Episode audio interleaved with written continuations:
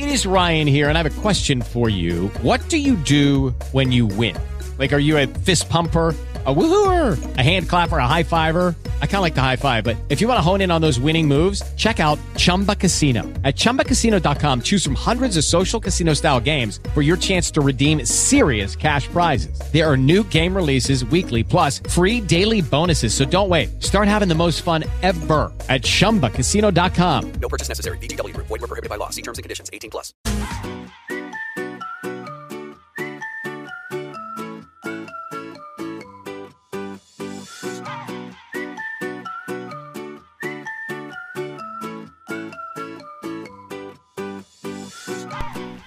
Bienvenidos a Sobremesa por Radio Trend Topic, el programa que te acompaña los sábados a la tarde y que siempre está presente en todas. Marcelo Mansi es mi nombre, Alan Rodas en la operación técnica me acompañan en este momento en esta mesa Marco Cerrado Gómez, productor, también columnista en esta ocasión, y Facundo Iglesias en Historias del Deporte. ¿Cómo está Facu? Marce, muy buenas tardes, acá estamos, firmes. Genial, genial. Y hoy en Historias del Deporte que... Bueno, ¿Qué hoy traes? tengo una historia que yo la llamé la tómbola de la gloria. Tiene que ver con un artista franco-español eh, que además de tener discos y además de hablar cosas como la desaparición, la vida de los guetos, la inmigración, también tiene una pasión muy fuerte que es el fútbol. Y a- le hizo dos canciones al más grande que tenemos en el fútbol argentino de la historia en este momento en Argentina, que es Diego Armando Maradona. Y esas dos canciones tienen su historia particular y yo se las voy a estar contando. en Muy su bueno, no la, no la conocían, así que voy a estar prestándote atención. Exactamente, vamos a estar ahí contando. Y Marcos que vuelve, vuelve a la mesa. Marcos. Sale, sale de afuera, se mete para adentro. Ailén Iglesias no pudo estar, así que le mandamos un saludo grande. Sí, después de, después de mucho tiempo volver a hacer micrófono de este lado, desde diciembre que no. Desde no diciembre. Claro, el último, el último 2000, 2000, este. El último programa del año Sí, pasado, el sí, 2018. sí, sí. Bastante igual. Sí, una banda.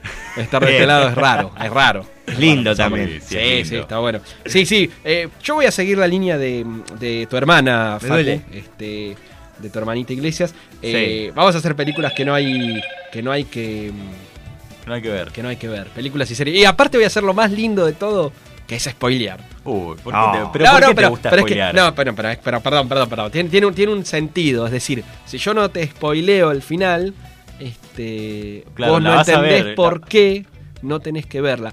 Más allá de eso, igual, eh, nada, yo elegí cuatro, cuatro casos em, que eh, realmente no, no hay que verla. Este, em, por, por distintos. em, ¿Viste cuando.? A ver, yo creo que, que tu hermana coincidiría conmigo, ¿no? Desde el cine se, se- se forma, se forman mentes, cabezas y demás. Este, bueno, en estos casos eh, hay maneras de entender eh, la sexualidad, eh, la familia, sobre todo, este, y demás. Entonces, eh, está bueno. Este, por eso voy a spoilear, digamos. No, no, Claro, porque, claro. no porque yo sea malo y de sienta placer. O sea, claro, siento placer en spoilear. pero también porque yo me la fumé estas cuatro cosas, ¿eh? Ojo, o sea. Pero vamos a ser más directo, o sea, Ailén había dado una posición, una postura diferente para mirar la película. Vos la defendés porque es tu hermana. No, no, pero vos directamente vas a, vas a generar que no la mire la gente porque le vas a contar el final. Bueno, Muy bien. Pero por supuesto, por supuesto, obvio. Bueno, igual. Eh, el tema del spoiler siempre es algo que yo discuto mucho porque nunca puedo definir con nadie cuándo es un tiempo bueno para spoilear. Digamos, cuándo es el tiempo que es justo spoilear y que nadie se puede quejar si lo haces. Eh, Hoy por hoy, mira, vamos por partes. Primero, hoy por hoy eh, está. Esto todo está en Netflix, o sea, ya Claro, está, ya prescribió. ya está. Primero. Segundo, yo estoy este, cada vez más viejo, ¿sí? Estoy cada vez más viejo eh, y estoy empezando como a, a tal vez este, tener este, ciertas libertades este, al respecto. Así que, nada. ¿Qué queda? No, bueno, no me, no me quedé conforme con la respuesta igual, pero bueno. Bueno, y de paso aprovechar, ¿no? Eh, hace poco eh, anunciaron la, la novela película de Tarantino, Once Upon a Time in Hollywood. Eh, se viene con un, un elenco de puta madre, Leonardo DiCaprio, eh, Brad Pitt, eh, Margot Robbie, y va a estar muy interesante. Dicen que va a ser también eh, épico esa, ese dúo que presenta ¿no? Tarantino. Todas las figuritas. Exactamente. Así que bueno, dije, ¿por qué no hablar en el origen de la historia de Quentin Tarantino? Cómo empezó en el cine, cómo empezó con, eh, con su vida, bueno, de, de artista, de, de productor, de guionista, de, de, bueno, de cinéfilo también, porque fue un gran cinéfilo Tarantino. Y si hay algo para destacar es que él dijo que nunca ha ido a la escuela de cine, que solamente fue al cine. No sabía eso. Sí, y me gustaría escuchar eh, a Ailén, eh, porque mm, habíamos, cuando habíamos propuesto la, la columna, Ailén dijo que eh, tomaba una posición en contra, y la quiero escuchar, pero eh, eso va a ser... cuando- Interesante la crítica. Claro, va a ser interesante la crítica, Sí. pero primero la quiero dar yo, a ver, para contar la historia. Está muy bien. Así que bueno. Así va a ser. Así va a ser. Eh, bueno, gente, podés escucharnos en www.radiotrentopic.com.ar. Seguinos en nuestras redes sociales, arroba sobremesa5 en Twitter y en Instagram. En Facebook somos sobremesa. Seguí, quédate ahí en Radio Tren Topic que ya volvemos. Ahora escuchamos Common People de Pulp.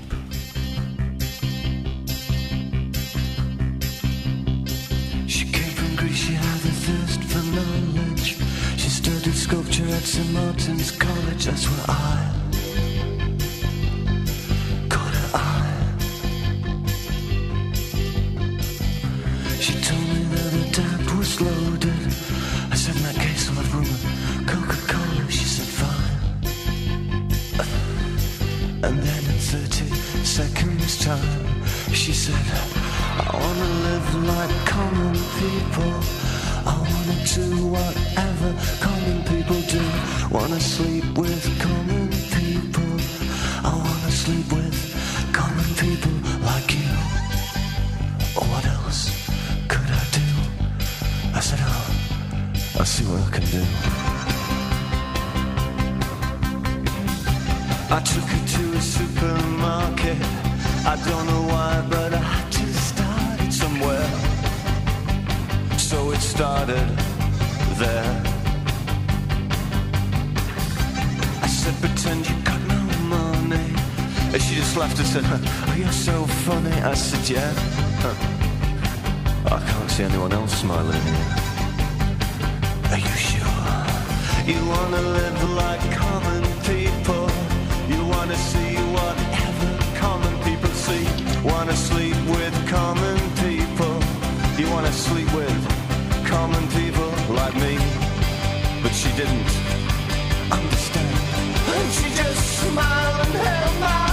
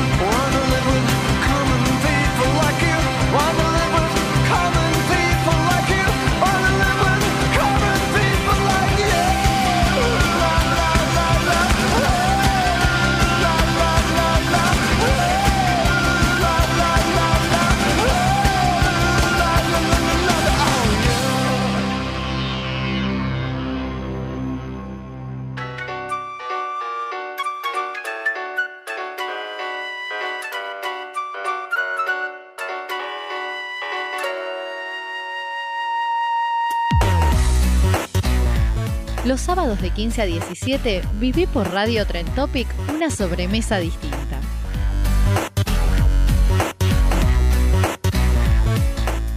Te contamos el origen de las cosas que usás o ves a diario.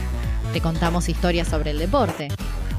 Te recomendamos clásicos para ver y películas a evitar. Te contamos experiencias de vida. Y sobre todo, te hacemos la sobremesa. Sobremesa. Sábados de 15 a 17 por Radio Tren Topic. Seguinos en Facebook, Instagram y Twitter como Sobremesa 5. Ahí vas a encontrar adelantos, fotos, los recortes de las notas y mucho más contenido. Búscanos en Spotify como Sobremesa en la sección podcast y si no, escúchanos por Spreaker o Radio Trent.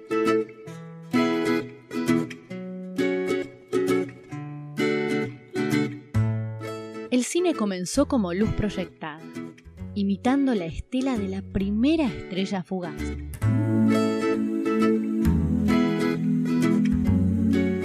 La radio es sonido y silencio, pero más es contar.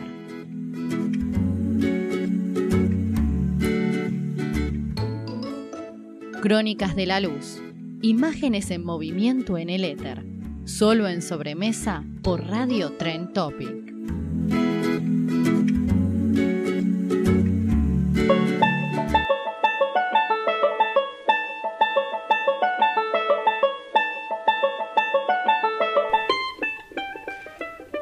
Seguimos con más en Sobremesa, momento de crónicas de la luz. Ailén Iglesias no está con nosotros, pero sí está Marco Cerro Gómez que vino a serrucharle el piso, Epa. o por lo menos a intentarlo. Eh, y va a hablar un tema interesante. ¿Cuántas veces nos pasó que fuimos al cine, fuimos a la casa de un amigo, o nuestra propia casa, que eso es lo peor? Terminamos de ver una película y dijimos, qué manera de perder el tiempo con esto porque nadie me lo avisó. Así que bueno, acá lo tenemos a Marcos para que eso no te pase si vos estás escuchando. Exacto. A ver, yo ya tengo más de 30, es decir, 30, perdón, perdón. Ayúdame, No ayúdame, no, no, ayúdame, no me, No no me- culpa. No me, ayúdame, dame una mano, no, no, no, Bueno, no, me, no bueno. me tires al bombo. Bueno, ¿viste? tiene Como- 30, tiene 30. ¿Viste? Este. Bueno, así que sí, es un momento, un buen momento para dejar de ver ciertas cosas y, y evitar otras cosas. Es como, bueno, basta, ¿no? Empezamos por la primera. Es- Esta, esta, ojo, yo, em, esta está muy buena. O sea, a ver, yo cuando la empecé a, a ver, eh, eh, es fácil de hallar. Tu hijo, ¿sí? Tu hijo de Miguel Ángel Vivas, un director joven, 44 años. Hello, it is Ryan, and I was on a flight the other day playing one of my favorite social spin slot games on chumbacasino.com. I looked over the person sitting next to me, and you know what they were doing? They were also playing Chumba Casino. Coincidence? I think not. Everybody's loving having fun with it. Chumba Casino is home to hundreds of casino style games that you can play for free anytime, anywhere even at 30,000 feet. So sign up now at ChumbaCasino.com to claim your free welcome bonus. That's ChumbaCasino.com and live the Chumba life. No purchase necessary. Group. Void were prohibited by law. See terms and conditions. 18 plus.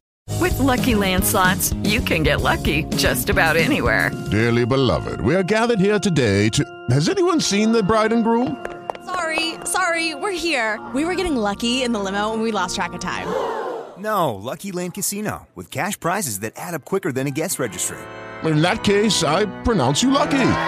Play for free at LuckyLandSlots.com. Daily bonuses are waiting. No purchase necessary. Void were prohibited by law. 18 plus. Terms and conditions apply. See website for details. eh, protagonizada por José Coronado. em, quien haya visto Contratiempo, o bueno, Betty Boo, José Coronado es em, un Contratiempo, es, no se la vieron, véanla si no la vieron. Me suena con Es el, es el, es el, el padre de la víctima, digamos. En, en Contratiempo, eh, la historia trata de, eh, bueno, hay un accidente de tránsito y este parece que a un empresario le hicieron una cama, entonces eh, empiezan a reconstruir qué fue lo que pasó. Bueno, el padre de, de- de- del chico al que atrope- atropellaron es José Coronado. Y en Boo, que también es muy buena, es el, el- el editor este, del diario acá en Argentina. Bueno, eh, es, es- él hace el, el papel del, del doctor Jaime Jiménez, un, un cirujano muy comprometido, digamos, arranca incluso abordando una, una situación de, de violencia familiar que hay que denunciar y demás. Y este entra su hijo, este Marcos, justamente, uff, qué feo y esto horrible. Por eso no te gustó la película. No, también no me gustó, es horrible. este, que pod- podrían haber elegido otro nombre, hijos de una. Bueno, em, entra, entra eh, todo desfigurado, ¿viste? Le, le habían pegado una paliza terrible, digamos. Entonces toda la película te va llevando a través de, bueno, ¿qué fue lo que pasó? ¿Qué fue lo que pasó? ¿Qué fue lo que pasó? Es una hora y media que se hace eterna, empezamos por ahí. Pero que se define en los últimos cinco minutos y que em, si vos prestás atención, sospechás qué es lo que pasó. Simplemente tenés que prestar atención porque a los cinco minutos arranca con una noticia eh, en España de, una, de, una- de un, de un abuso sexual masivo y demás. Bueno, ¿qué es lo que pasó en definitiva? ¿Cómo termina la película? La película termina que eh, el muchacho despechado había organizado una, una- una violación masiva para su exnovia. No. Ah, Por eso le habían pegado una paliza. ¿Sí? Eh, y lo había filmado. Entonces, eh, el padre, ¿qué es lo que hace? Agarra y borra el video y dice, es mi hijo. Así termina la película. Básicamente, es como, a ver, vamos por partes. El padre mató a. Polémica. al- claro, el padre mató al, al- Polémica. al padre mató al, que- al que, al que llevó a todos los que- a que le peguen. Primero, porque lo mata. ¿sí? Impactado estoy. Segundo, este, cubre al hijo que organizó una, una- una violación masiva contra su exnovia porque creía que le había sido infiel cuando ya no estaban juntos. Digo, bueno. Era- esa es la película. o sea, entonces, eh, está todo puesto. Frase, frase de tu hermanitas, como ella diría. Está toda la cámara puesta al servicio de, de generarte empatía con un violador. Entonces, es tramposa, como bien diría tu hermana. Es tramposa. Es tramposa, digo. Entonces, Sí, sí. te va llevando para ese lado que vos sientas empatía y terminás sintiendo empatía con un violador. El tema es que. Director joven, No se 44 posiciona años. del lado No, no dice nada. Pero ni aparte. se forzaron en un argumento mejor de. No, no. Y aparte, en España, en donde hace nada, liberaron a cinco tipos Claro, la la manada. manada. O sea, Ah. a ver, vamos. Media pila, muchachos, por favor. O sea, está todo puesto al servicio de justificar, en definitiva, o en último, en el, en, en el, en el caso más, más inocente, eh, de no posicionarse. Que también es una forma de posicionarse, digo. Sí, claro. Este, Sí, totalmente. eh, ay, sí, siempre quise decir esta frase, siempre quise decir esta frase. No me representan. Siempre quise decir esta frase, vamos todavía. Es porque es la silla de Sí. Miguel. Tararara, Se roba- te robaste esa frase de otra gente. Sí, sí, claramente, Así claramente. que- Claro, no hay que cederles nada, eh, no hay que cederles nada. ellos nos han robado tantas cosas. Eh, igual. por eso no hay que cederles nada, no hay que cederles nada. Eh, bueno, eh, esa no hay que verla. Tu hijo no hay que verla, es nueva, sí, es del, del 2018. Está en Netflix. Nada, yo me la fumé y fue como. Perdí dos La horas puta que lo parió, o sea, dije, no, no, no, o sea, tan buena que parecía. Pero tiene escenas, eh, escenas de impacto, digamos, eh, crudas. Que No, sí, sí, vos al final te muestra el video. Al final te muestra el video. Vos ves, se revive la escena como. Claro, fue. muy morboso. Sí, digamos. sí, es como. O sea, a ver, no, no es necesario mostrar. No, obvio. Pero vos ya entendés todo lo que está pasando y decís. Viste, es como muy. Es chocante. es como- No, pero Sí, hay veces. y, y el, y el final del padre borrando el video, vos decís, no, dale. O sea, Tremendo. Ese, Claro. final, ese final me dejó impactado. esa es que- complicidad familiar. Claro, exactamente, porque vos decís, a ver, podrías haber hecho un montón de cosas, pero eh, queda en, el- en un lugar tibio, en una, a lo mismo, en una España que está convulsionada con estos casos, eh, donde está terriblemente atrasada. Yo creo que 200 años igual España está atrasada, pero culturalmente incluso no. Y ahora Pero, más. este, ahora más. No, bueno, pero eh, em, y, y terminás haciendo una película con esto, o sea, dale. Tranquilamente podría estar en la- pila. tran- tranquilamente podría ser un relato salvaje más de la película. ¿En qué momento O sea, fallaron los filtros para que esa película se haga, se edite y No, se es, es, distribuya? es- es- No, bueno, pero volvemos a lo mismo. España está atrasada. O sea, España tiene casas porque los árabes les enseñaron lo que es el cemento. Empezamos por ahí. Si no, no tendría casas al día de hoy España. Vamos. Bueno, vamos, vamos, vamos, vamos, vamos, vamos a decir la verdad. O sea, vamos a decir la verdad. No, no sabían ni, no sabían ni construir los españoles. Era, eh, digamos, vamos, a ver, este, esto es real. Eh, después No les son echaron a todos los árabes. igual. Digo, pero no, no, no, no, no, no, no. Es una cultura atrasada, socialmente atrasada. Nada. Ojo, y ojo, eh, es maravilloso muchas de las cosas que hacen en cuanto a medios. eh. O sea, la productora, hablábamos con, con Jessica fuera del aire, la productora 3 Media es tremendo lo que hace. Ahora, socialmente está atrasadísimo. Hablar. Y, y en el cine esto se ve, digo. Entonces, nada. eh, Bueno, podemos hacer el ejercicio de plantearnos qué pasaría si una película así se estrena en Argentina. Una película No, no se yo creo que no se podría. Pa- para, afortunadamente no no va a faltar el estúpido que diga yo la quiero ver igual o, o que, que hable de la libertad de prensa de, de censura Sí, y demás. sería más bizarro Claro, cuando, cuando en realidad, digamos, a ver, eh, esa falacia de que hay que tolerar todo. Claro. Porque, no, bueno, sí, a los nazistas, lo- a los nazistas, a los negacionistas, no, no, los toleramos tampoco. A ver, No. eh, digamos, y esto, y esto pasó Todo una semana. Claro, pasó una semana del 24 de marzo. El 24 de marzo todos los años, todos los años aparece eh, el típico estúpido, aunque este año me, me asustó más porque ahora son adolescentes algunos. Sí, yo noté igual un cambio generacional interesante y no solamente eso, sino de, de tamaño, de la cantidad de personas que empezaron a, a negar, que también viene eh, arrastrado por un montón Sí. de cosas que ya... Sí, sí, digo, me, me, me empezó a preocupar que haya adolescentes empezando a negar eh, o que se guíen por este, sus fuentes de, de internet. Digo, eh, Habla de una como- escuela que están haciendo, Sí, ¿no? sí, sí. O sea, Están está bien, yo, escuela. yo- está bien, yo- o sea, podemos ridiculizarlos todo lo que queramos. eh, podemos imaginar la escena de, de Homero. Disculpe, yo trabajo en un reactor nuclear y creo que sé lo que es. Vamos a burlarnos de la manera. O sea, leí muchos hilos de Twitter y sé, creo que sé lo que es la dictadura. Podemos burlarnos todo lo que queramos, pero igual es grave. Pero porque es Grave. grave. Es grave porque están, están Duro. empezando a aparecer adolescentes planteando estas cosas. digo. Es peligroso darle Con todo lo que representó, ¿no? Exacto, exacto, O sea. exacto. O sea, eh, eh, bueno. Siguiente. Pasemos Eh, a otra película. Muerte en el funeral, año 2010, película No. yankee. Sí, cuando yo, Muerte en el cuando yo era joven, ya no soy. espera, muerte en el funeral. Muerte en el funeral, sí. Ok. Cuando yo era joven, este, todo el mundo salía del cine y decía, "Oh, esta película es buenísima, tenés que ir a ver. Año 2010 estamos hablando, ¿eh? Claro.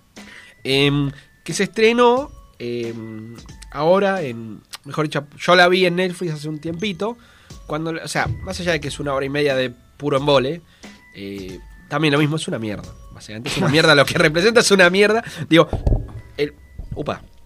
Películas El- cortas dentro de todo, ¿no? Sí, Una sí, gracias, sí, menos mal, menos mal. Imagínate fumarte dos Pero horas se de hizo esto. largo. No, no, no. Eh, mirá, tu hijo es dura una hora y media, pero es muy larga porque los planos son largos, porque la narrativa es larga, porque es Fotografía. suspenso todo el tiempo. Entonces, esa sí la sentís larga. Pero Claro. bueno.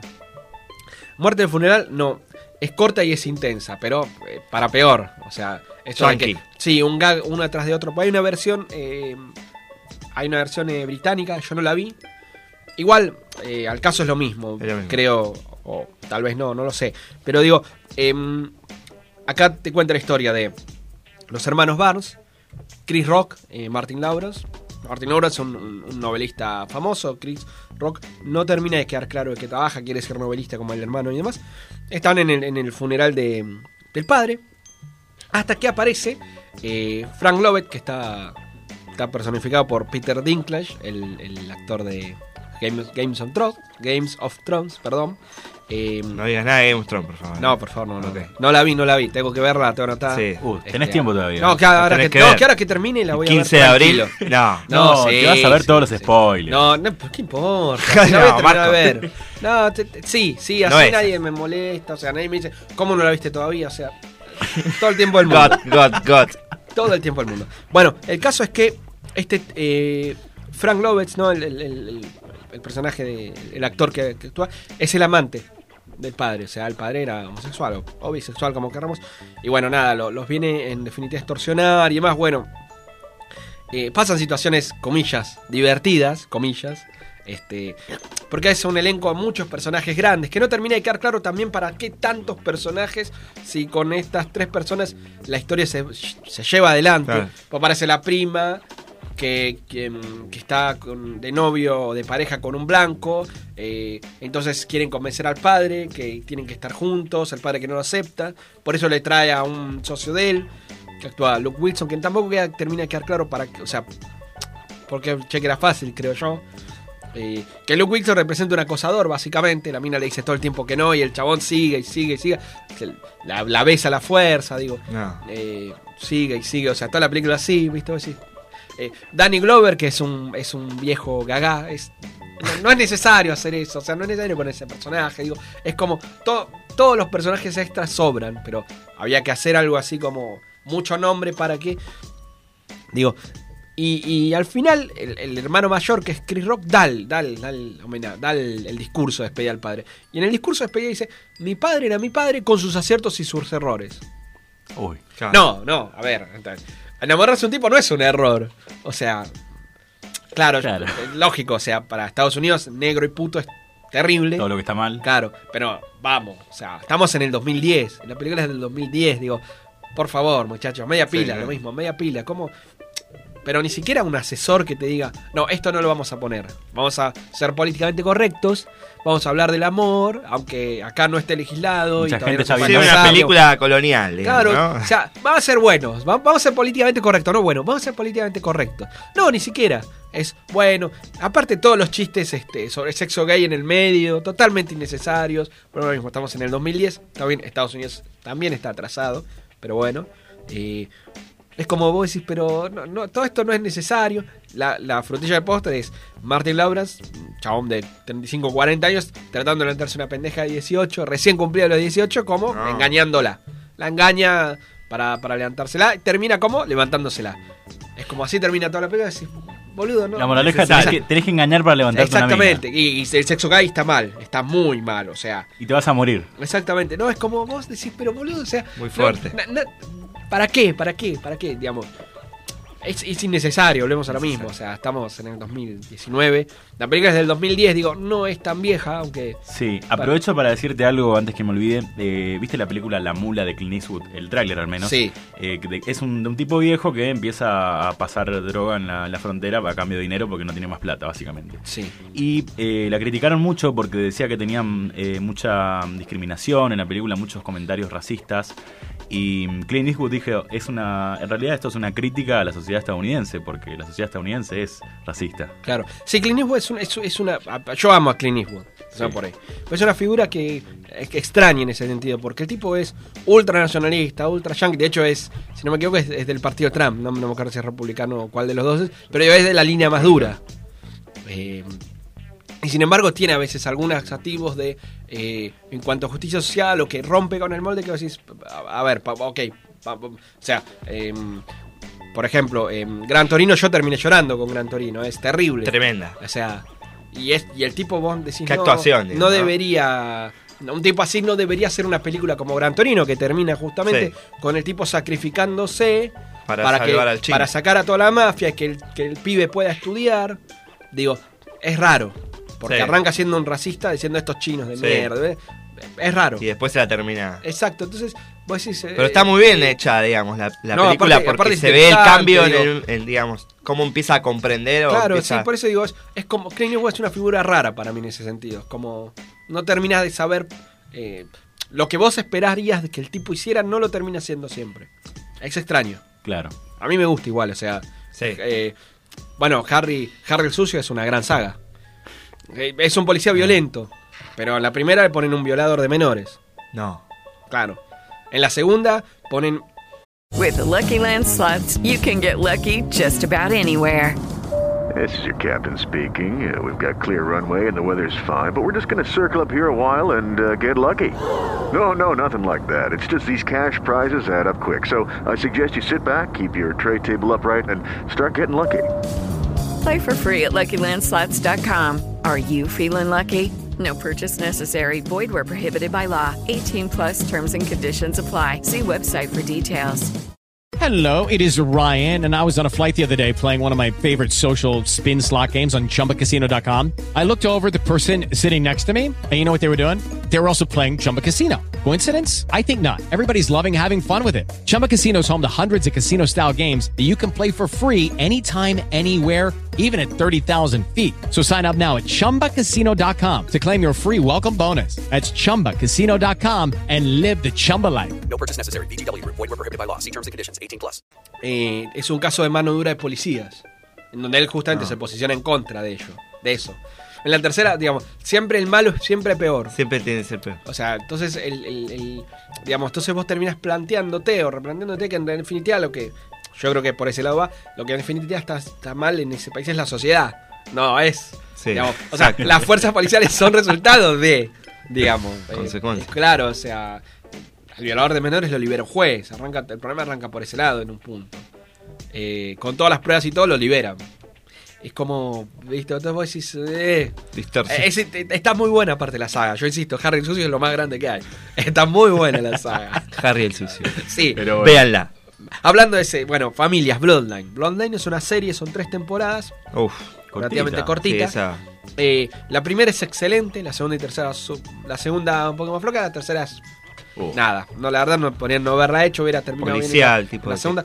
Eh, sí, Em, Sí. A ver, la historia empieza con eh, Dani, el, el her- el hermano mayor de, de cuatro hermanos, vuelve a la casa después de muchos años. Hay un secreto familiar, algo pasó, no se sabe qué, que es como el hermano despreciado. Quedan tres hermanos, ¿sí? John, que es el segundo, es un policía. El tercero, Kevin, un- tal vez el, loco. El cuarto es la hermana, Meg, es la más seria. Y después están los, los- patriarcas, Sally y Robert. Es la familia más poderosa del lugar, tiene un gran hotel, digamos. Pero al final de la primera temporada todo termina de la peor manera que es, bueno, a, a Danny lo matan. Lo mata John, el hermano. Digo, y arranca así, arranca, arranca vos sabiendo que lo mataron. ¿Por qué lo mataron? Bueno, vos te vas a ir enterando en, en la del- de toda la, La primera temporada. temporada por qué lo mataron, después la segunda cómo, cómo se van cubriendo, la tercera también. ¿Qué es lo que pasó? A ver, en algún momento papá y mamá se pelearon. Sí, esta es la reconstrucción, ya yo te estoy poniendo de la serie. Mamá y papá se pelearon, mamá quería abandonar a papá, entonces, adelante los nenes, entonces el, hermano mayor, asumiendo su, rol de hermano mayor, agarró y se llevó a, John, el segundo hermano, y a, y a una hermana que vos no sabías que existía, que es Sara, a andar en bote. Sara en algún momento agarra, se tropieza y se cae al mar y se ahoga. Cuando vuelven, el padre le pega una paliza a Dani, echándole la culpa de que se ahogó cuando fue un accidente, y le quiebra, le quiebra, le quiebra un brazo. Que hay una, cae una denuncia por, por abuso familiar. Todos los hermanos y la madre cubren al padre. A partir de ahí Dani queda resentido, se va. Y bueno, y a partir de ahí se le, bueno, el hermano que nunca entendió que todo Se lo que alejó de la va- familia. Claro, exactamente, siempre con problemas, siempre vendiendo falopa. O sea, bueno. Pero eso no es todo. O sea, aparte lo matan. Sí. Intenta vengarse, está bien. Es verdad. Pero ¿por qué? Porque llega es su. Digamos, es interesante la progresión del personaje. El tipo intenta hacer todo bien. Vos vas viendo a lo largo de las dos temporadas y el tipo intenta hacer todo bien lo máximo posible. Y termina. Y termina en cana en un momento porque no puede pagar deudas. ¿Cuál es la venganza? Y nadie lo ayuda. ¿Cuál es la venganza? Bueno, empieza a vender falopa ya en la última, cuando ya está podrido de todo. Empieza a vender falopa, involucra y trata de, de incriminar a la familia. Ese es el comodín, vender falopa cuando no Claro, queda otra en la exactamente, serie. Es sí. el, el hueco argumental se rellena con eso. se rellena con falopa. No, pero, pero termina, digamos, y, y lo matan por eso, porque involucró a la familia. Ni siquiera por vendiste falopa, lo involucraste a la familia. Es como. bueno. Tocaste los lazos. Claro, pero el problema, pero el problema empieza, volvemos a lo mismo, el problema empieza antes, empieza con una familia podrida que este, cubre al padre que le pega una paliza le a, un, a un nene de 14 años aparte. ¿eh? Le rompe. De Ya 14 desde el años. momento O de la movida. Es como, a ver, que aparte ti- está, es turbia porque son los ricos del lugar, porque hacen lo que quieren, porque no les importa nada, digamos. Eh, entonces es como, a ver, y la, la serie finalmente termina que todo, caen todos en desgracia, toda la familia cae en desgracia. Eh, pero es, es como... El o sea, karma, fue como el karma. Claro, ¿no? exactamente, pero la interpretación de, bueno, de- porque a ver, llegan a incriminar gente para cubrirse con lo, con lo, del, con lo del asesinato, digo, es- hacen todas, Fuerte. todas. Pero la cosa de, bueno, es un drama familiar que, este, no, no es un drama familiar que, o sea, ya lo que cuenta es de una, una, una familia, este, Un encubrimiento. Base- un encubrimiento familiar, digamos, un problema familiar grave aparte, digamos, eh, cubrieron un, cubrieron un, un- hicieron negocios turbios por donde quisieron, no pasó nada, porque son los ricos del lugar, pues está todo bien, porque uno es policía, los cubre, digo, entonces no es un drama familiar, digamos, es la historia de una, de, un- de una asociación ilícita, básicamente, claro, o sea, es como, claro, pero digo, pero, pero, y lo, el tema es ese, es que lo venden como, lo venden como, como un drama familiar, con un secreto. No, no, o sea, a ver, eh, el secreto es ese, básicamente, un accidente que genera que el padre le rompa. Y todos los avalando. al- Y todos lo avalan y lo cubren y. Y, aparte te genera esto de decir, bueno, eh, los personajes son queribles, son amables, mira qué divertido esto. O sea, es como, es hasta, volvemos a lo mismo, siempre tramposo. Pero Netflix como que larga, eh, conozco otra serie también parecida a Netflix, ¿Cuál? así, policial, por ese lado, no mm, recuerdo el nombre, pero también hay una muy parecida Quería saber que toca no lazos de familia y tipo como que están todos complotados, viste, en una situación re turbia y como que lo quieren poner de ejemplo allá arriba y te quieren, eh, como que la cámara te enfoca, ¿me entendés? Para el lado de... Claro, o sea, te Claro. está llevando para decir, bueno, eh, está bien, es una familia. No, no, no, no. O sea, es como, viste, vos decís, entonces. No, Sí. no. No pierdas el tiempo con eso tampoco. La última, Carpi, esta es finlandesa. Ojo, a mí las series finlandesas policiales se me encantan. Hay ¿eh? muchas. Sí, hay muchas. Eh, de Finlandia, de Noruega, toda Europa del Este. Sorjonen, largaron- Sorjonen es muy buena. Sorjonen yo la recomiendo, es muy buena. Es larga, pero Sorjonen es lo más aparte. No, eh, es un, es un policía que es eh, antisocial, raro, pero logra siempre descubrir qué es lo que está pasando. La segunda temporada es un poco más floja que la primera. La primera es excelente. Esa está muy buena. Pero esta Carpi es eh, eh, mínimamente es mentirosa. Mínimamente es mentirosa en cuanto al argumento. Porque arranca con una. descubren un cuerpo en eh, un campo en donde van a hacer todo un emprendimiento ecológico que va a revolucionar Finlandia. Aparte lo que pasa con, con Finlandia, y yo lo fui aprendiendo en las series, ¿no? Y, y demás, es que está en, está en constante trato siempre con Rusia, con Noruega, con o sea, Sí, con los que ellos por sí mismos tal vez no puedan, entiendo que ellos por sí mismos no pueden producir algo propio, siempre necesitan los, los- entonces todo el tiempo hay tensiones raciales, sociales, bueno. Em, en el caso de Carpi, es una policía que vuelve en viuda y vuelve de Alemania. Eh, le cae este caso, una, una chica vendada eh, en, en un campo, vendada, no, no vendada, sino em, Como tor no, como una, con una moza, con una, con un em, como estuviera tap- tapada. Sí, como un, con un mortuorio, no me acuerdo, no me acuerdo el nombre. Eh, como una sábana mortuoria, ¿viste? Como empaquetada, todo un ritual. Bueno, em, el primero que, que puede ser el, el- el- el sospechoso es el empresario local más fuerte, es Alex Oikala, se llama, la compañía Tempo, porque los terrenos son de la compañía Tempo, que eran los que iban a construir todo este emprendimiento ecológico y demás, eh, que eran amantes, digo. Entonces empieza a llevar adelante, más, más allá de los lugares comunes, los absurdos de resolución de, de los personajes y demás. Porque, a ver, ¿por qué digo absurdos? Em, en un momento la, la- la solución. O sea, en un momento quedan atrapados ellos dos, eh, ella y la- la- el compañero, en un. En un sería como una especie. No, sería como una especie de terraza, pero ático. Ahí está, como en un ático. Ático. Que le prenden fuego porque fueron a investigar el pasado de la chica y descubren cosas que ahora vamos a ver cuáles son. Y justo aparece alguien que rompe con un tractor y pueden salir. ¿Con Pará, un tractor? Con un tractor. No, pará, pará, pará, pará. No Pará. Pero te juro que esto es cierto, pará, te juro que esto es cierto, pará. Porque sigue después. Entonces dicen, bueno, vamos a perseguir al malo que nos encerró. Vamos. Y el tipo dice, sí, se fue por allá. Y van todos para allá. De golpe escuchan un disparo.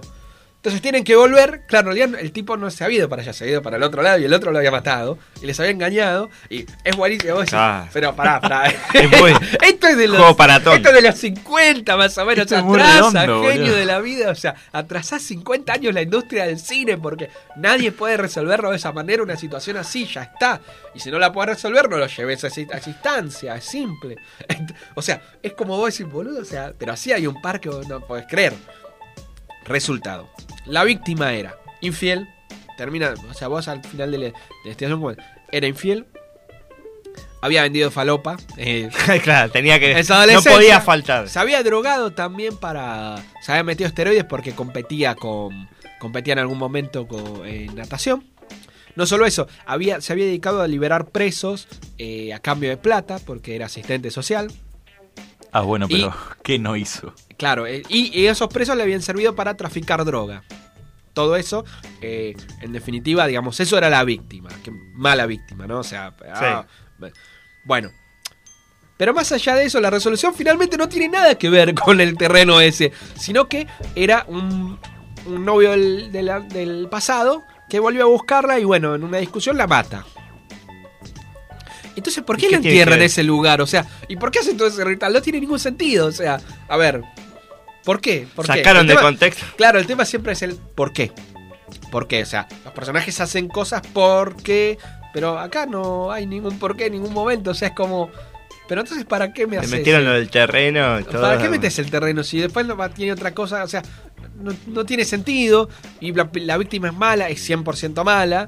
Entonces, eh, hasta casi que está bien que la maten. Entonces vos decís, pero. eh, eh, es tramposa. O sea, más allá de que resuelve mal. ¿Por qué la tengo que ver? Porque es una. por- o sea, ¿por qué es correcto verla? ¿O por qué es correcto? ¿Por qué? Porque es una policía mujer. Ah, bien, te aplaudo. O sea, no, bueno, no. Es, no. No, no es perspectiva de género eso. Está bien, que le está diciendo un varón no es fuerte, pero. Digo, no, es, no es perspectiva de género, pero ni en pedo eso. O sea, no. No se hace. Este, nada que ver. Y aparte, nada, resuelve mal, resuelve mal, es mentirosa, o sea, todo mal. Todo mal. Esas son las cuatro que no hay que ver. Iba a traer una quinta, pero dije, no, ya es mucho. Así que me, Muy me bueno. lujo de spoilear, decir que no, que tiene que ver, la verdad que. Bueno, muy bueno. La verdad que. No le faltó nada. Sí, le- eh, hizo un muy buen laburo porque la verdad que no me dio ganas de ver ninguna. Muy bien, muy Así bien. que- Como Me debe convenció. ser. Como toda persona de bien. Como toda persona de bien. Me, me convenció. Así que bueno, otro capítulo de Crónicas de la Luz, esta vez de la mano de Marco Serrao Gómez. Seguimos con más sobremesa, pero nos vamos a un tema musical. En este momento escuchamos ¿Qué se puede hacer salvo ver películas? de la máquina de hacer pájaros.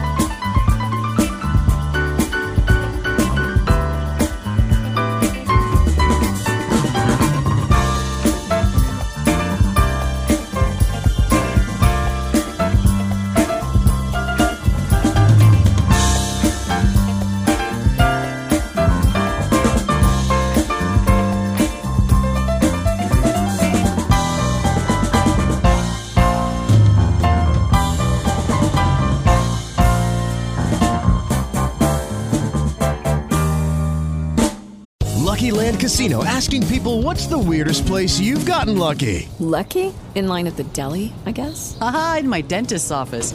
More than once, actually. Do I have to say? Yes, you do. In the car before my kids' PTA meeting. Really? Yes. Excuse me, what's the weirdest place you've gotten lucky? I never win and tell. Well, there you have it. You can get lucky anywhere playing at LuckyLandSlots.com. Play for free right now. Are you feeling lucky? No purchase necessary. Void where prohibited by law. 18 plus. Terms and conditions apply. See website for details. Judy was boring. Hello. Then Judy discovered ChumbaCasino.com. It's my little escape. Now Judy's the life of the party. Oh, baby, Mama's bringing home the bacon. Whoa, take it easy, Judy. The Chumba life is for everybody. So go to ChumbaCasino.com and play over 100 casino-style games. Join today and play for free for your chance to redeem some serious prizes. chumba ChumbaCasino.com. No purchase necessary. Void where prohibited by law. 18 plus terms and conditions apply. See website for details.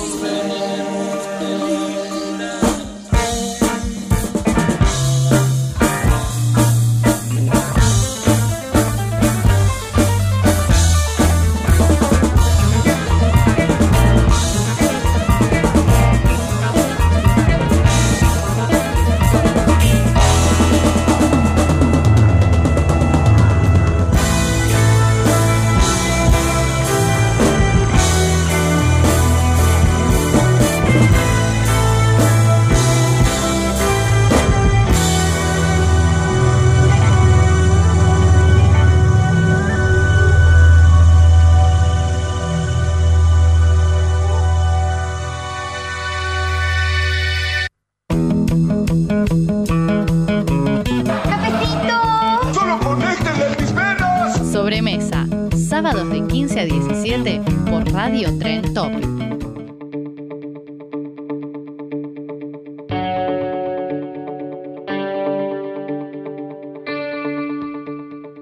Hay resultados y resultadistas. Hay historias y leyendas. Hay mitos, hay historias mal contadas, hay historias que se olvidan.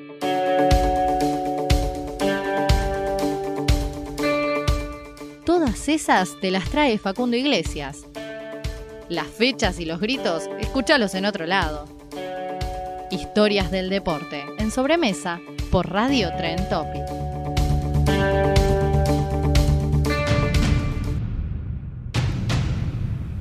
Momento de historias del deporte en sobremesa, de la mano de Facu Iglesias.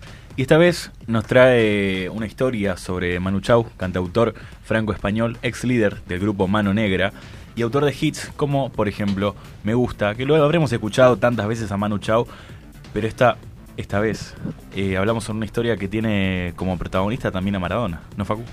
Exactamente, Marce, José Manuel Arturo Tomás Chao Ortega. Ese es el nombre del Chapurín Chao, si lo quieren buscar en redes sociales, o Manu Chao Oficial en las redes también de Instagram.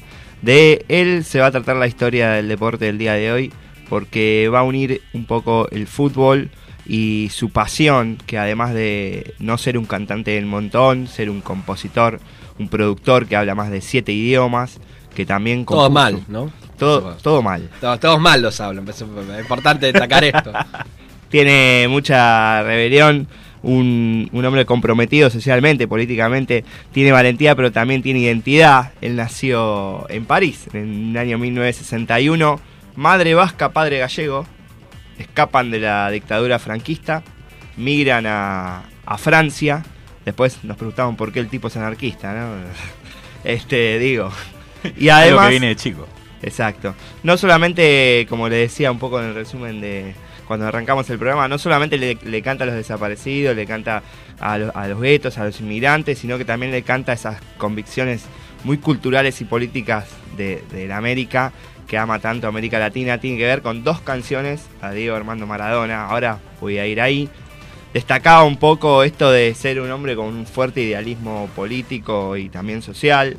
En sus comienzos empezó como músico callejero, tocando en el metro de, de París, con su hermano y su primo que los convenció para empezar a hacer música y salieron a la calle. Hoy el tipo tiene 26 discos, un DVD, un libro, 6 documentales, más de 60 colaboraciones La rompió con, toda. con músicos. En el año de mi nacimiento, Marcos, 1987 se fundó Mano Negra.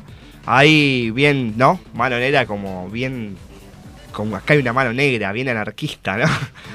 Sí, bien. me me acuerdo un, un- un famoso presentador y locutor que ahora tiene una, una, una radio que, llama, que empieza con la B de Victoria. Este, Yo lo conozco. preguntándoles, preguntándoles por qué se llama mano negra. Y uno de ellos, como loco, insultando a la cámara, casi saca un cuchillo. la cosa que Tremendo. vos decís. Era lo que había que hacer, había que reaccionar así, ¿o no? Y sí, o sea, te, Era hiciste, te hiciste presentando música, no podés saber por qué se llama así, o sea, a ver. Mal. Y aparte, eh, digamos, un disco bien anarquista es el de Manu Chao, el solista clandestino. Un disco que ahora eh, lamentablemente comparte el mismo nombre que, el disco de Shakira, que tiene más ventas, más millones de copias que el de él. Pero no por ello dejó de, ser un disco de diamante. Después voy a hablar también porque ganó otros premios ese disco. Fue éxito en Europa y en América Latina, eh, Mano Negra. Y en, en el año 1992, él junto a su padre y su hermano editan un libro que se llama eh, Tren de Fuego y Hielo. Ese libro cuenta la historia de durante una gira ellos alquilaron un barco para realizar eh, por Brasil, Venezuela, México y Santo Domingo. Ellos este, habían escuchado hablar unas vías abandonadas en Colombia, pero eh, que querían ir a ese lugar porque pasaba por el medio de la selva y decidieron este, cada Querían uno aventura, digamos. invertir y reparar el, el tren para que pueda pasar por las vías, por las vías abandonadas. Y de, eso trata el libro, de eso cuenta un libro que, que también le, fue muy bien con, en cuanto a las ventas. Eh, y ahí estábamos en el año 1994, donde ya saca el primer disco, un disco bien latinoamericano, donde lo grabó en Nápoles, en el sur de Italia. Se trata de Casa Babilón, y si le digo Nápoles, inmediatamente hace referencia a la ciudad donde, donde Diego Maradona se es- exprendió sus alas y pudo hacer eh, Se proclamó la eternidad. una bestia en el fútbol. Y aparte, ahí donde hizo la canción de Santa Maradona, una canción, un clásico de, de Mano Negra, eh, una bestia. Ahí, ahí cuenta un poquito acerca de los relatos conmovedores de las hinchadas con él, es en francés. Y ahí la trajimos para que se escuche un poco en sobremesa a la tarde de la Trend Topic, para que escuchemos este tema de Santa Maradona y después te voy a seguir contando la historia de Manu Chao.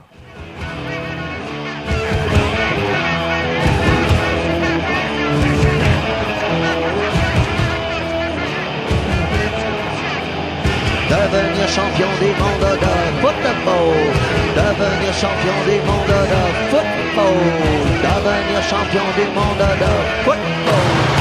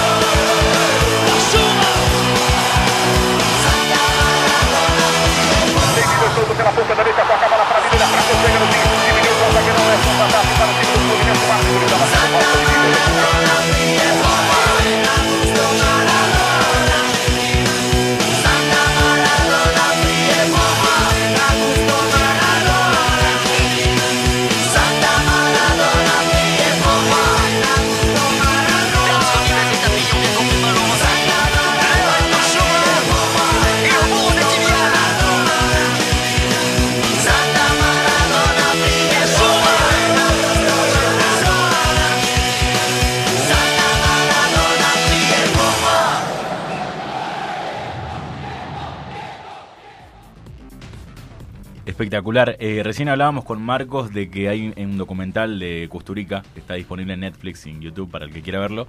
Que este tema está presente con una animación muy graciosa e interesante de Maradona y el, el gol a los ingleses, pero, pero bueno, eh, muy Sí. bueno el tema de Manu Chao. Sí, sí, sí, sí, sí. Como hace, si escuchaban los relatos de fondo, es un recurso que él usó en otras canciones, en el disco clandestino, también un tema que se llama Lágrimas de Oro, donde él utiliza un relato en portugués, que después es un relato de, un partido de Uruguay, también lo pone de fondo, después el, tema no, no, no está vinculado con el fútbol, pero cómo hace referencia todo el tiempo y cómo demuestra que, que, bueno, que el fútbol fue una parte importante de, la vida de Manu. Que eh, ha- hace referencia a las letras, como escuchamos recién, nombra eh, clubes de Francia, un poco para destacar respecto a, la, a, a- como las irregularidades del fútbol francés que había en ese momento.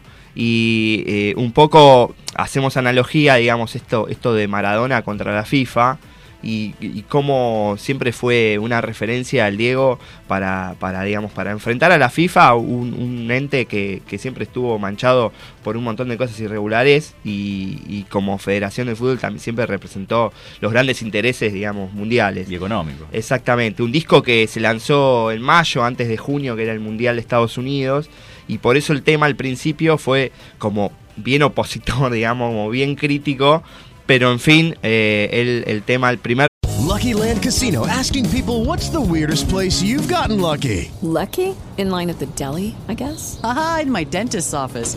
More than once, actually. Do I have to say? Yes, you do. In the car before my kids' PTA meeting. Really? Yes. Excuse me, what's the weirdest place you've gotten lucky? I never win and tell. Well, there you have it. You can get lucky anywhere playing at LuckyLandSlots.com. Play for free right now. Are you feeling lucky? No purchase necessary. Void where prohibited by law. 18 plus. Terms and conditions apply. See website for details. tema de Manu para Maradona, así se ve el- el- el- en la canción. En el año, un tiempo después del Mundial se disuelve la banda de, de Manonera, Manu se vuelve a, Barcelona, se queda viviendo ahí y, a su vez eh, se formó Radio Bemba con algunos miembros de que se habían separado de Manonera que no podían usar por este recurso legal, entonces habían puesto Radio Bemba. Eh, ahí hicieron giras y todo bien con eso. Y en el año 98 sale el primer disco de como solista de Manu, que es Clandestino, un disco que fue grabado en distintos países y en distintos continentes, no solamente en el europeo y en el americano, sino también en el africano. Tiene diferentes este, condimentos, como por ejemplo colaboraciones de bandas mexicanas, eh, bandas argentinas como Caramelo Santo, españolas también. El disco de Clandestino también tuvo, fue muy premiado, fue el disco más premiado de, de- Manu en ese momento. Se eh, fue certificado como disco de diamante por sus más de 5 millones de copias. Fue el mejor álbum de música world en los premios Victory de la Musique en Francia, un, un premio reconocido de Francia. Y el New York Times, allá por el 2000, calificó el tema de Clandestino como mejor tema de música del siglo XXI. Así que viene muy bien. Se cantó en las protestas eh, en España de la ley contra la ley de extranjería, digamos, esa posición que hablamos recién del idealismo, fuerte idealismo político de Manu. Totalmente. Expresado también en la lírica de las canciones, ¿no? Sí, qué loco igual también eh, como Maradona es un tipo que tiene tantas canciones dedicadas y, y genera tanto de- desde el- desde todas las ramas de, la, de los artistas, digamos, desde todas las ramas de la forma de hacer arte. Y es increíble porque incluso en un momento lo habían comparado también con Pelé y tiene, ponele que tenga el 60% más de canciones dedicadas a Maradona. Es que sí, eh, yo Es creo que igual que- es un poco extra futbolístico en el sentido de el carisma del jugador, Sí, digamos. claro. De que bueno, uno puede decir que fue mejor Pelé futbolísticamente, todo el- lo que quieran, pero después de lo que generan en cada persona, yo creo que Maradona generó más en los ajenos que lo que generó Pelé. Exactamente, sí, sí, sí. sí incluso en un, mo- en un montón de revistas Manu lo, lo califica como Pelé más para el lado de los negocios mundiales que a Maradona, que en este- esta dicotomía, bueno. Pero vos sabés que tuvo un el- al siguiente disco, se llamó Próxima Estación Esperanza, donde Manu tuvo algunos problemas con la justicia. El primero tuvo que ver que la, en, el, en el disco, digamos, y en casi la mitad de las canciones aparece eh, el sonido de la megafonía del, del tren de Madrid que anuncia la estación Esperanza. ¿Qué pasó? La empresa de Metro de Madrid No, me le hizo una denuncia, Manu. Y después eh, se fue a juicio y le tuvo que pagar a los dos locutores de la empresa por utilizar el sonido de Estación Esperanza, ¿no? Bueno, algo. Y de la otra, la otra intervención que tuvo con la justicia fue que tuvo que cancelar la participación de un festival porque había sido investigado o acusado de no acatar una, una autoridad policial en el rodaje de unas películas que que él apoyó en España. Eh, nunca fue comprobado igual, así que quedó. Ah, bueno, entonces quedó, podía- no, no pasó a mayores. Pero eh, el cuarto álbum de estudio que se llamó La Radiolina, traducido en italiano La Pequeña Radio, ahí en un disco con más de 3 millones de copias, lanzado en Italia.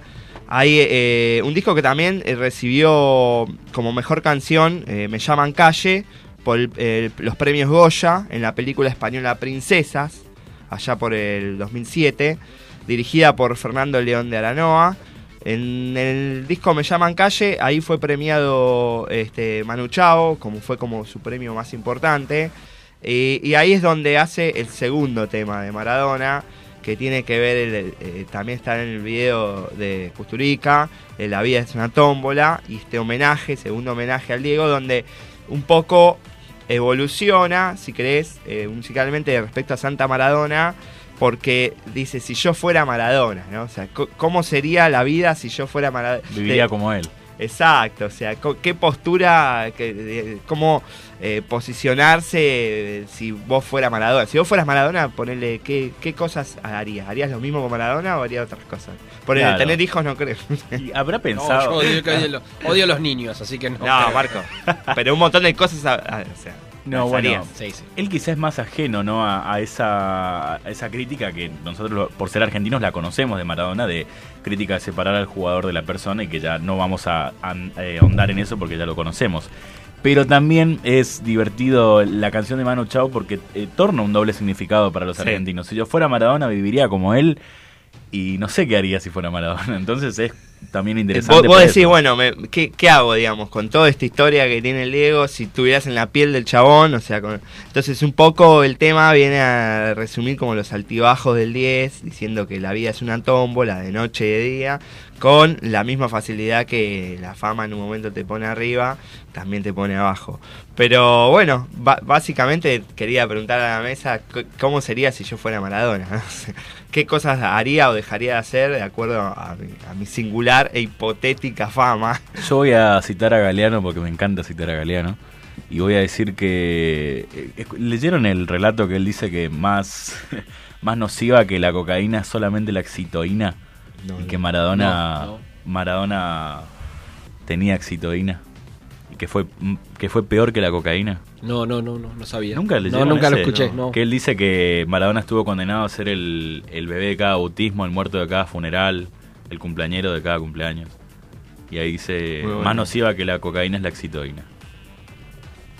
No, Qué no bueno, lo conocía. fuerte. Sí, sí, sí, no lo conocía. Me quedé, me Bueno, quedé. quedaste si no- pensando. buscar, Yo lo voy a buscar. buscar. Leanlo el día que me, le- me lo leyeron me, me gustó mucho y me dejó pensando. Es- está en el libro Espejos, si no me equivoco, de Galeano, pero eh, puedo estar equivocándome, así que no me dé mucha bola. Lo vamos a traer a, a, la- a las ¿A Galeano? de Galeano. No, Va a estar un poco frío. Sí, va a estar Va un a ser poco frío. difícil. A través de una ouija, capaz. ¿Cómo se siente Galeano? Es raro. Hacemos una Va a ouija ser más difícil que la de Maradona. Claro, sí, sí, sí. Galeano y pone una Qué, qué frío que estaba Galeano, realmente. Todos los uruguayos serán así. Es raro. Es Galeano raro. tiene una historia que vos tal vez la conocés de Obdulio Varela, el Sí. jugador uruguayo. Sí, sí, sí, sí. que es muy particular. La vamos a traer acá también, la vamos a, a vincular de alguna forma con la música, como hacemos siempre en este espacio. Y esto fue la historia del día de hoy de Manu Chao. Y ahora vamos a escuchar el tema La vida es una tómbola. Los esperamos. Ya volvemos.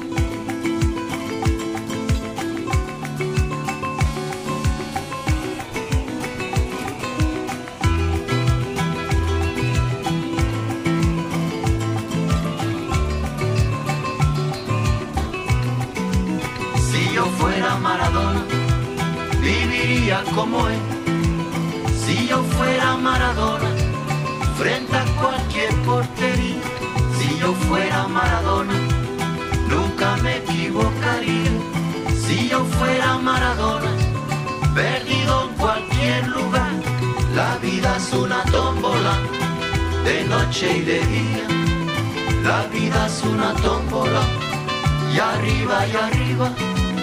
La vida es una tómbola, de noche y de día. La vida es una tómbola, y arriba y arriba. Si yo fuera Maradona, viviría como él.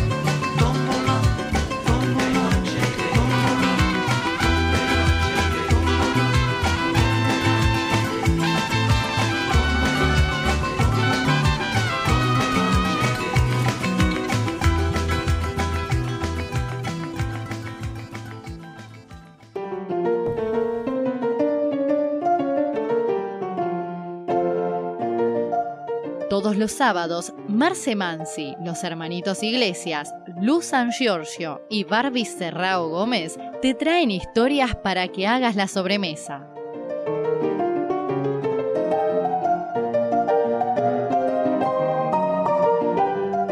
Hace café o mate, sentate y relájate. Sobremesa, sábados de 15 a 17 por Radio Tren Topic. Seguinos en Facebook, Instagram y Twitter como Sobremesa 5. Ahí vas a encontrar adelantos, fotos, los recortes de las notas y mucho más contenido. Búscanos en Spotify como Sobremesa en la sección podcast y si no, escúchanos por Spreaker o Radio 30.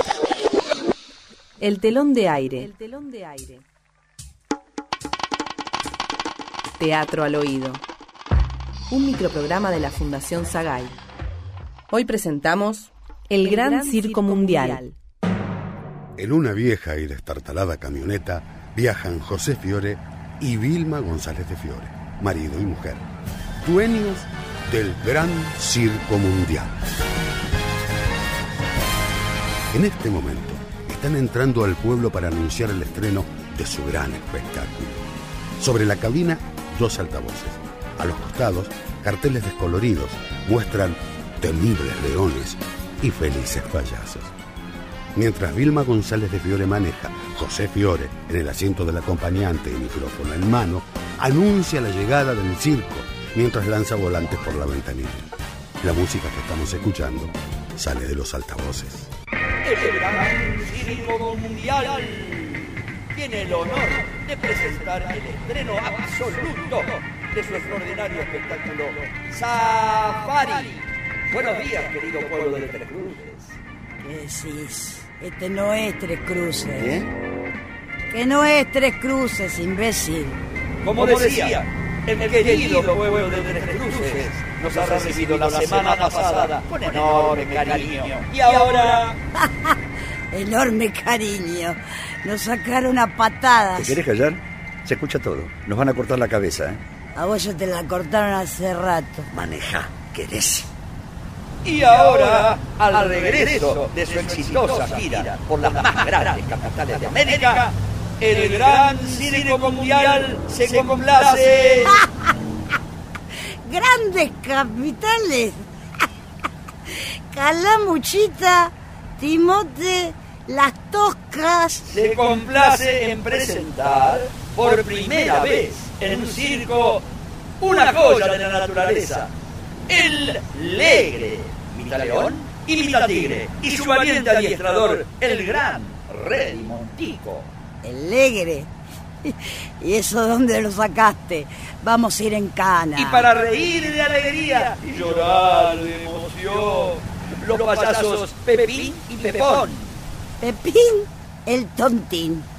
Pepón, el viejo maricón. Caballos de, de pura raza española con las famosas amazonas, las mellizas Natalia y Noelia. Las dos en un geriátrico. Electra, la mujer láser. En ese momento, Vilma González de Fiore arrebata el micrófono a José Fiore y alzando la voz dice... Electra maquinista se fue con el maquinista. Dame el micrófono, loca. Está borracha, vos. ¿Qué te pasa? Se fue porque tenía hambre. José Fiore intenta continuar con la presentación mientras los dos luchan por la posesión del micrófono. Los Albertos y la fiesta de sus A dálmatas. los dálmatas lo pisó el elefante. Los, los payasos, Pepín y Pepón. El gran circo mundial se murió. Y yo te mato a vos. Dame, Mientras José Fiore y Vilma González de Fiore pelean, la camioneta, huérfana de conductor, se detiene. Y un clamoroso aplauso que proviene del exterior interrumpe la violenta disputa. La sorprendida pareja descubre que un nutrido grupo de personas los rodea, aplaudiendo y vivando entusiasmados. Los artistas, sorprendidos y orgullosos, descienden del vehículo y saludan a su fervoroso público. Gra- gracias, gra- gra- gracias, querido pueblo de Tres Cruces. No es tres cruces, tarado. Gra- gra- gracias, gracias, gracias, gracias, querido pueblo, gracias. Gracias, gracias, gra- muchas gracias. Gracias. Esto es arte. Otra, bravo, otra, otra, otra, otra, otra. Estamos condenados al éxito, Vilma.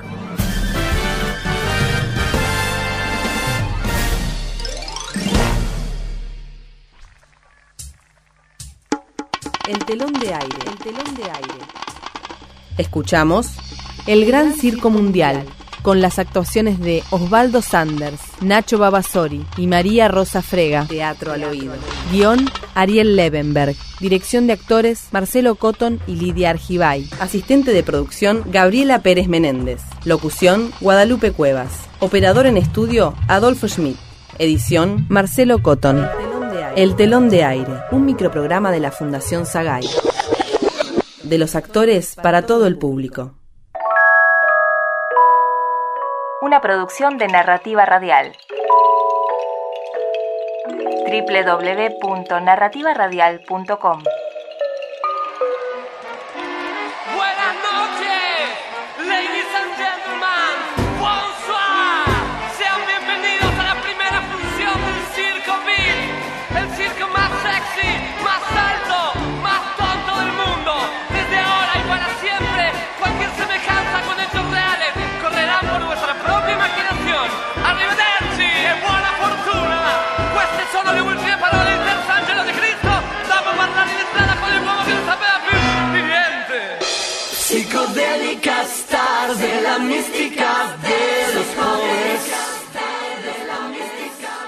De la misterio de amor, de dinero y soledad.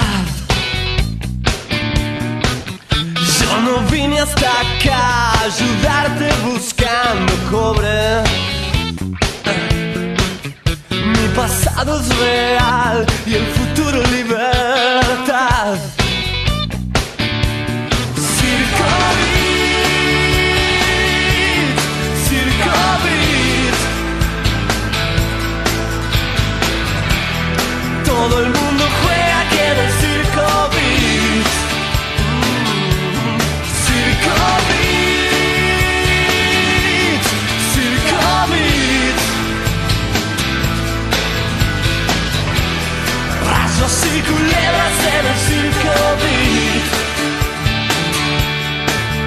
Casi todos tendrán un instante su touch de gloria.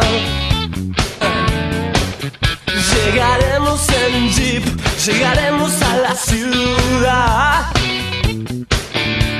No me gusta cantar, yo me muero con Gina Rollins. Y los monos están van este lugar.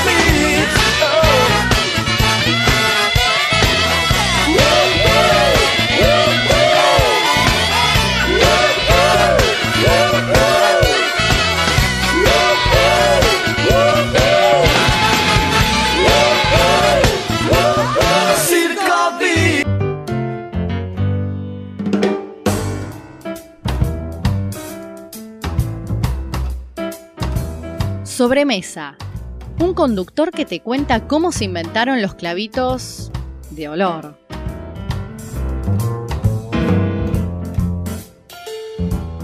Una columnista de cine que no tiene Netflix.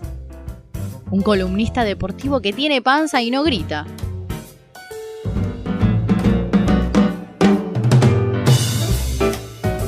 Una mesita de luz sin velador. Un productor que usa rastrillo para peinar su barba.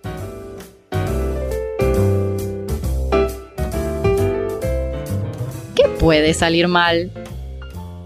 Sobremesa, sábados de 15 a 17 por Radio Tren Topic.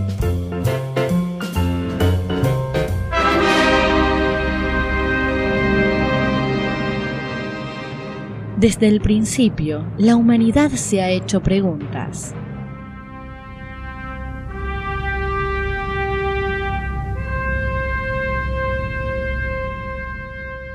Preguntas sobre el universo, sobre la vida y la muerte, sobre las estrellas, el cielo, las nubes, sobre la vida, sobre el origen de las cosas.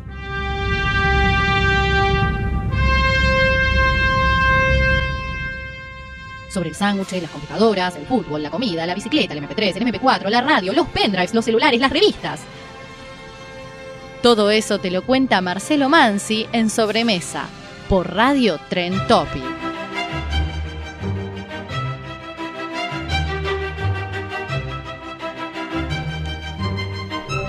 Seguimos con más sobremesa por Radio Tren Topic. Momento del el origen, en este caso, momento de mi columna. Y como dije al principio, voy a hablar sobre Quentin Tarantino. ¿Puedo, puedo decir algo, perdón, no? Em, Dígame. hay solamente una pel no, dos películas que me gustan de Quentin Tarantino. ¿Cuáles? Reservoir Dog, claramente. Ah, bueno. Claramente. Si- si no sí. estaba esa, no sé. Eh, y lo. ¿Y Kill Bill? No. No. No. Django sin cadenas. Ah, Django sin cadenas es de él también está Sí, buena, ¿cierto? sí, me había olvidado. Django sin cadenas. No, bueno, entonces tres. Django sin cadenas y eh, Los ocho más odiados. Los ocho más odiados es excelente, me cagué de risa. Mira, justo estaba viendo que eh, supuestamente Los Ocho Más Odiados fue las que menos repercusión tuvo, junto a otra más en el del 97 que estrenó, pero... Ah, la de los bueno, vampiros. Claro, Sí. claro, claro, claro. Pero bueno. Esa también la tengo que ver, no, no la vi. Quentin Jerome Tarantino nació en Knoxville, en Tennessee, el 27 de marzo del 63. Le pusieron Quentin en honor a un personaje de Quint, un herrero mestizo, interpretado por Bud Reynolds en una serie del viejo oeste. Eh, la serie se llamaba Gunsmoke. Eh, Quentin era hijo de Tony Tarantino, era un chabón que era músico, estudiante de Derecho, y también era hijo de eh, su madre Connie McHugh, que era una estudiante de enfermería. Acá lo importante, el padre de Tarantino tenía 21 años y su madre 16 cuando le iban a tener a él, pero él nunca llega a conocer a su padre, porque meses antes de que nazca Tarantino lo, abandonan. Entonces eh, queda a cargo de su madre y, y una crianza sin, con un padre ausente, ¿no? Dos meses, quiero decir, eh, tiempo después de que su padre lo abandone, cuando nace Tarantino, eh, se mudan hasta Los Ángeles. Se mudan a un barrio eh, llamado Harbor City, que era un barrio que tenía una etnia y una cultura muy diversa, en donde se dice que Tarantino empezó a, a mamar un poco todo ese, ese cine y toda esa diversidad cultural de lo que leía, lo que, lo que, lo que escuchaba, eh, el cine, música, historias y demás, ¿no? Películas de artes marciales, policiales, western, black, eh, black exploitation, eran los films que Tarantino iba a mirar y le encantaban. Eh, desde los 8 años lo llevaban al cine a él y entonces, bueno, empezó a mamar todo ese todo ese cine, toda esa de arte, toda esa cultura que tenía, ¿no? A los 15 años él deja la escuela eh, y se dedicó a estudiar actuación. Tiempo después, él comenzó a tomar trabajo en un cine porno para después finalizarlo. Ah, finalmente terminamos hablando de porno. ¿Vos te das cuenta? Claro, los vacíos argumentales que hablamos hoy, ¿no? El porno, la falopa estaban, pero bueno. Eh, a los 22 años él empieza a trabajar en un videoclub donde, en Manhattan Beach, donde él conoce a un tipo que estaba estudiando cine. Eh, él muchas veces ha dicho cuando le preguntan si estudió cine, no, solamente que fue al cine. Y también dijo que fue uno de los mejores trabajos que tuvo en ese videoclub, porque se la pasaba mm, eh, debatiendo, se la, se la pasaba mm, recomendando películas y demás, entonces le parecía entretenido ese, ese laburo a él. Ahí él conoce a, eh, Roger Avery y se, se hacen muy amigos. Eh, para esos tiempos también conocen a un productor que se llama John Langley y los contrata para trabajar como mm, asistentes de producción en la película Maximum Potation del 87. Después él empieza a encargar que escriban guiones porque decía que tenían mucho conocimiento, de que andaban muy bien. Entonces Roger y Quentin eh, empiezan a escribir el primer guion en conjunto a fines de los 80 llamado True Romance, que en el 93, eh, mucho después de que lo venden y demás, True Romance es adaptado al cine por Tony Scott con el título de Amor a quemarropa. También otro guion que vendió y que se terminó haciendo película fue Asesinos por Naturaleza, que dirigió Oliver Stone. Otra de las cosas que Tarantino hace en el 87 es escribir y co-dirigir My Best Friend Birthday, que es una película que se termina perdiendo en un incendio, se recupera en 37 minutos, algo muy raro. Tuvo un presupuesto de 5 mil dólares, él también actuó esa película y no solo eso, sino que también los amigos de él actuaron. Entonces, esa fue el, el primer film de Tarantino, digamos, que también aparte estaba en blanco y negro, así que fue uno de los primeros acercamientos que él pudo tener como director y escritor de una película. En los 90, Tarantino conoce al productor Lawrence Bender, a quien le entrega un guion que había escrito, y el guion es justamente el de Perros de la Calle, eh, traducido ¿no? al español. El tipo leyó el guion y le gustó mucho, le dijo, bueno, dale, lo voy a producir, pero tenía un bajo presupuesto, iban a actuar ellos nuevamente, no, no iba a ser, digamos, lo, lo que Tarantino esperaba que sea, iba, iba a ser una película de bajo presupuesto. Pero después el guion termina en manos de Harvey Keitel y... Enorme, enorme actor. Claro, enorme Bastante, actor. bastante ninguneado aparte por la industria, Sí. eh, bastante ninguneado. Entonces Harvey Keitel le dice, bueno, ¿sabes qué? Te voy a financiar. Consiguió actores buenos, consiguió más presupuesto. y Mike- grabaron- Michael Madsen también. Claro, claro, claro. Consiguió un presupuesto de 1,2 millones de dólares, eh, muy, muy, muy bueno para la película. Y además de Keitel también iba a participar en esa película y avisó a los demás y consiguió un buen elenco.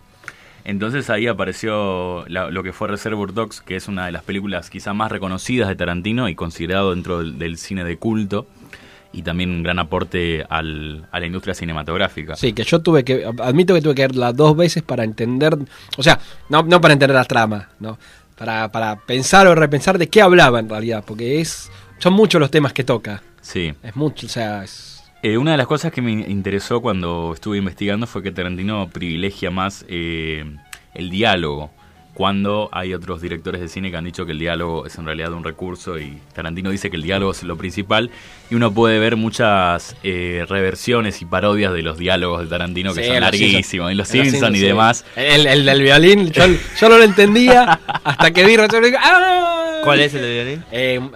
Estoy, dice, ¿ves esto? Mueve, mueve, mueve, hace un gesto. mue- ¿Ves esto? O algo así hace. Es el violín Esto- más pequeño Es el del violín mundo. más pequeño del mundo. Aparece en Los Simpsons.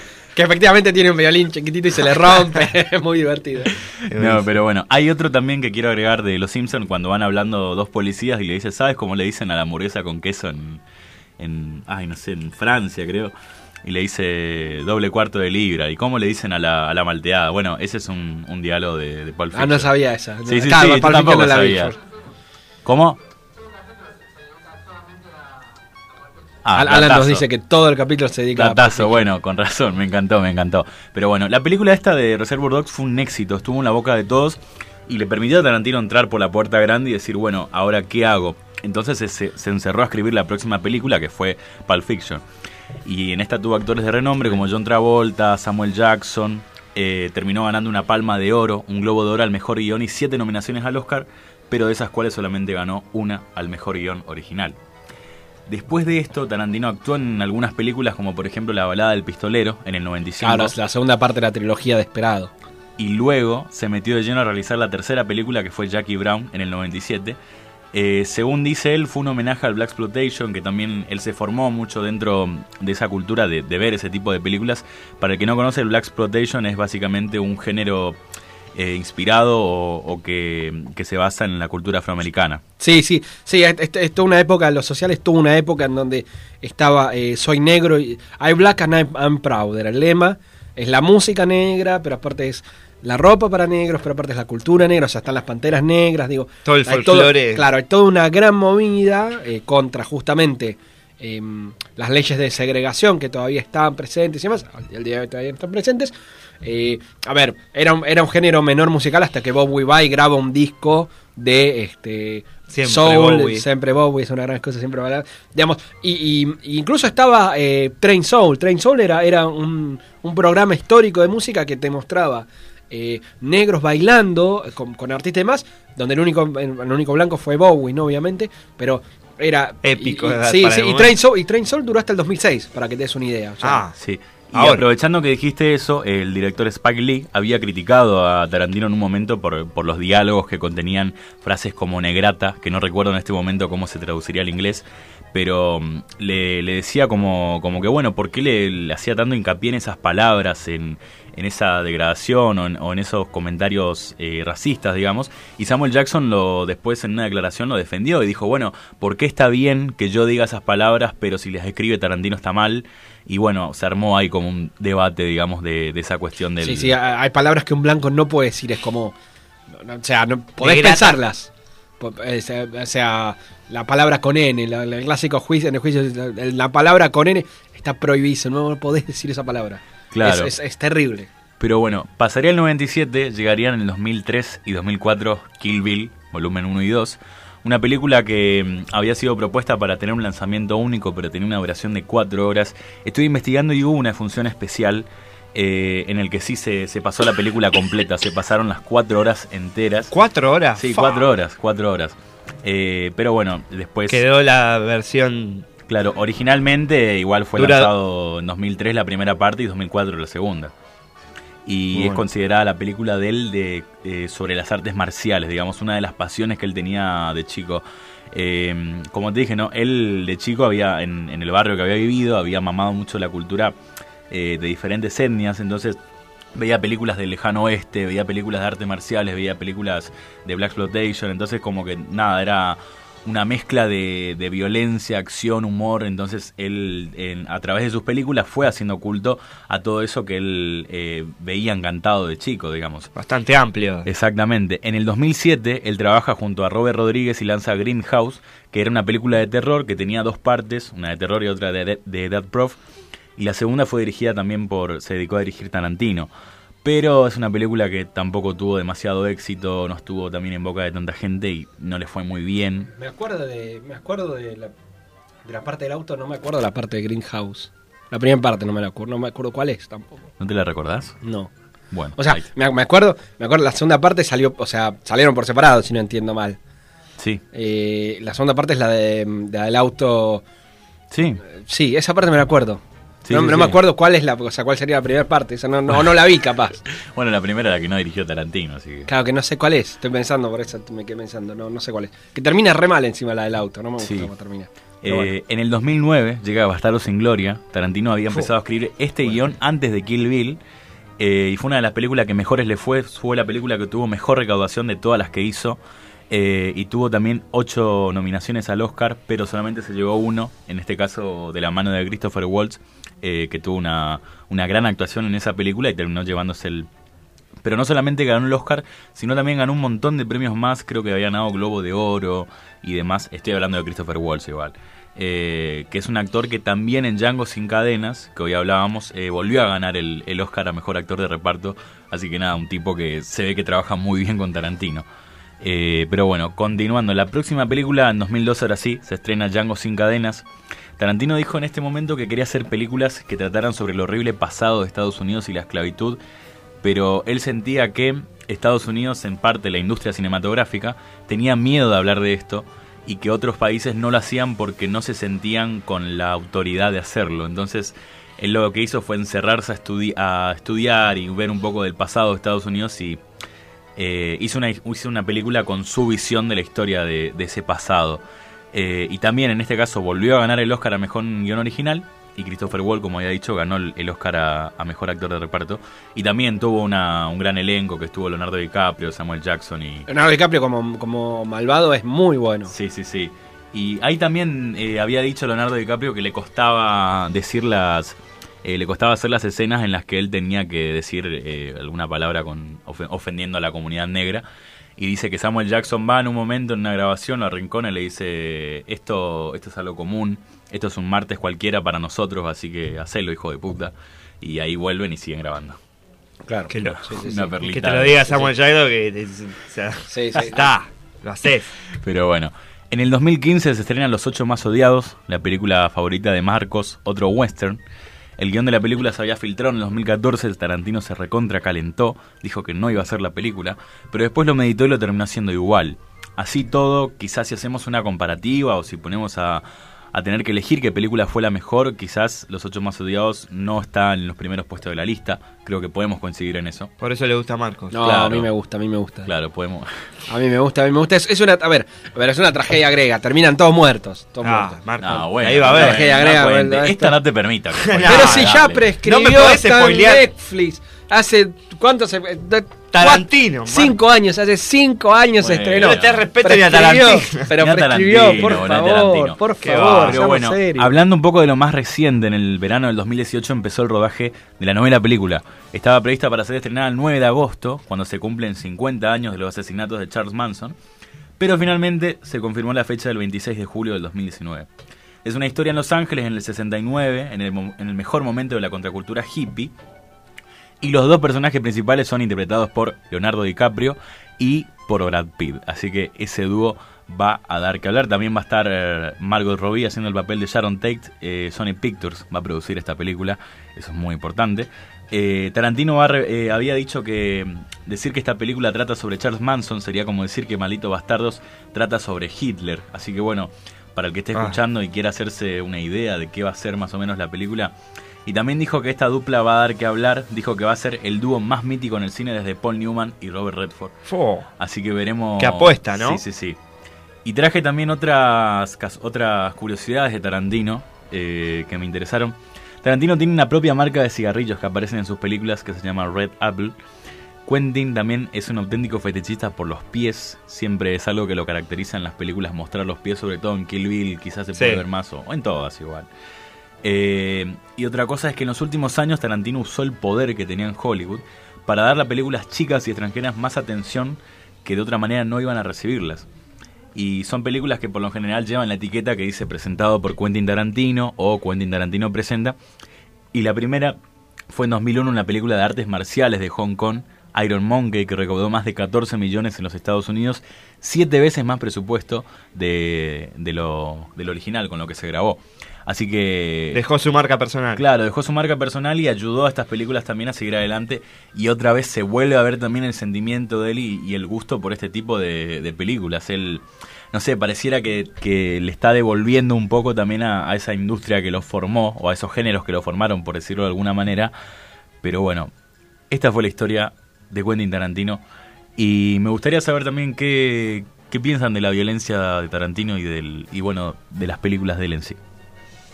A mí yo ya dije que me gustan dos, tres de sus películas. Así que. Pero las otras la viste y no te gustan nada. No, no, no. Eh, Kill Bill la tengo pendiente, por ejemplo. Ah, Kill Bill la tengo pendiente, no la vi. La, ¿No la viste, Kill Bill? No la vi. Es no la que más me gusta. pendiente, sí. Y Bastardo sin Gloria. Bastardo sin, ah, Bastardo sin Gloria también la vi. Sin No me gustó igual Bastardo sin Gloria. ¿No te gustó? ¿Qué no te gustó? No, no sé, no, no me gustó. No sé que no, Tiene una serie revanchista esa película. Es como No. decir, eh, qué bueno. O sea, no, no me gustó, no me gustó, no me gustó. A mí no me gustó. ¿Y vos, Facu? eh, por eso, Bastardo sin Gloria y las de Kill Bill las vi todas. Después no voy a la de Marcos, las ocho más allá. Ahora, ¿ves? Causaste el efecto contrario. Uy, si te llevo a decir, si te Bueno, llevo a decir que la voy a ver. La voy a ver. No, eh, yo creo que bueno, Bastardo sin Gloria, Kill Bill y Django sin cadenas. Ese puede ser. Esa la tengo que ver, no la vi yo. Pasa que Kill Bill se pelea mucho porque pasa que Bastardo sin Gloria fue la... Es bardo, Kill Bill. Claro. es muy buena, a mí me Es muy encanta. buena, a mí muy me buena, encanta. por eso me gusta. Encima lo me encanta lo explícito de la, de la violencia por el sentido que ya ni se esfuerzan, digamos, porque es su intención claramente, en mostrar la, la sangre y eso es algo que para muchos está mal visto y, y también tiene su parodia en un los sello personal ahí, Tarantino. full. Dígase, dígase de No, paso- bueno, pero por ejemplo, en el caso de Reservoir Dogs, si no hay un balazo en el estómago de, de Tim Robbins, no hay película. Claro. Va- claro, porque trata de un robo que sale mal. Y en el robo que sale mal le pegan justo un balazo a un policía, a un policía encubierto, que se está desangrando. Y entonces es- todo es eh, qué pasó, cómo pasó. Si no, no hay película. O sea, tenés- sin esa escena de violencia no hay Es como un recurso. No, no, es que no hay película, no hay película. Porque es un robo que sale mal, porque alguien delató, le mataron, eh, hirieron a uno de ellos, no se conocen entre ellos. Entonces, toda la película trata, son, trata sobre qué pasó acá, quién fue el que delató, quién es este tipo, por qué hay que matarlo, no, no hay que matarlo. Este, entonces, sin ese balazo no, no hay. No hay película. No, no, no, no, no, no existe drama. No, no, o sea, es un robo más. Me encanta. El Eh, tema es el, el robo que sale mal porque le pegan un balazo a uno que este, ellos todos sospechan que puede ser policía, que efectivamente después lo es, ¿no? Pero bueno. Deja de spoilear, man. Ya prescribió, tiene más de 20 años, por favor. Bueno, pasa que es lo que te dije, yo tengo una relación amor-odio con el spoileo, porque hay veces que yo quiero spoilear y no me dejan, y es como que esa opresión me hace sentir que no, voy a spoilear lo La que cuestión moral es más fuerte. Claro, la cuestión moral. A ver, a ver, a ver, no, no, no es, no es- eh, a ver, va- A ver, Marcos. por favor, eh, no es Peaky Blinders que uno de los hermanos muere en la cuarta temporada. No, no es Peaky Blinders. No es Peaky Blinders. No, no, Marcos. No, no estaba hablando de de Estaba hablando de algo que ya prescribió tiene más de 20 años. O sea, Bueno, a ver. Podría ser. Digamos-. Che, pero bueno. eh, otra de las cosas que quería decir que me parece un dato interesante: Tarantino ganó 35 premios en toda su carrera hasta ahora. Y él dijo que solamente iba a hacer 10 films. Así que este es el noveno, queda uno. Eh, ya veremos si este, con toda la, la carga y la furia que se viene, veremos cuál será el décimo. Y el último va a ser como épico. Claro, él dijo que se quería retirar allá a los 60 años y después dedicarse a escribir y a, Claro, y a producir, pero nada más. Así que veremos qué nos tiene preparado para el final. Esperemos a julio, sobre todo. Pero bueno, Veremos, veremos. seguimos con más sobremesa, momento musical y ya falta poco para irnos. Escuchamos Stuck in the Middle with You de Steelers Wheels.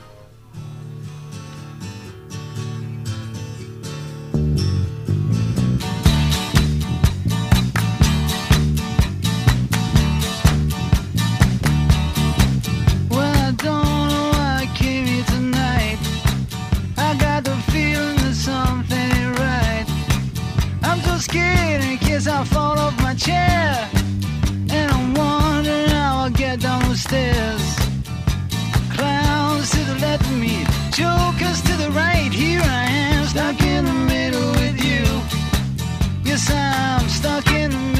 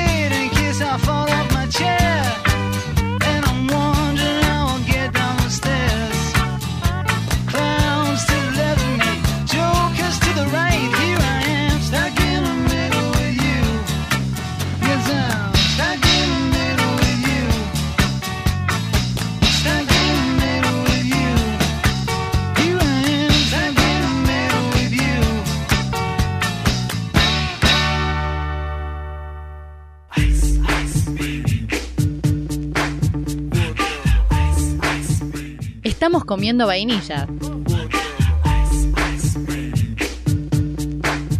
Disculpe las molestias.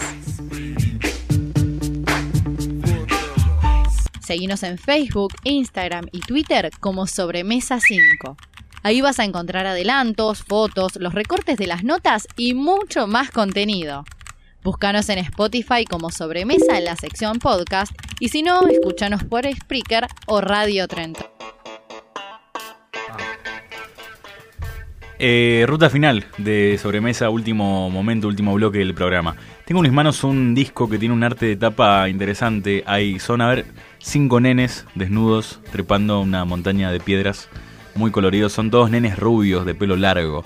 Eh, ¿Puedes decirnos, Marcos, qué es este disco? Bueno, es- una, es una buena pregunta porque justamente no tiene, viste que no tiene nombre. Es verdad. No tiene nombre. Bueno, la- en- esto es House of the Holy. House of the Holy el 28 de marzo de 1973 salía, Eh, justamente no, no tenía nombre, con lo cual no, no sabías de quién venía. Y tenía una, un papel puesto, el, el disco original tenía un papel puesto más o menos a esta altura, eh, en donde vos lo tenías que romper para abrirlo. Y ahí solamente ahí decía Led Zeppelin. Entonces vos no sabías de qué era esto. Y aparte, como, como las bateas lo que hacían era. Estaban por acá, tapaba la- los nenes desnudos. Eh, estos 11 nenes en realidad son dos. Estos son, son una sumatoria de fotos que eh, se fueron acomodando y demás, pero no, no, no son más que dos, dos nenes, dos modelos. Y después cuando lo abrías tenías esto. Imagínate, ¿no? Esto así, que te Hermoso representaba como un. Se entendía como un sacrificio humano. En realidad lo que ellos buscaban era, era hablar de la. De la mirá, mirá lo que era, así. Ellos lo que buscaban era hablar de la. De la iluminación del ser humano y, y demás.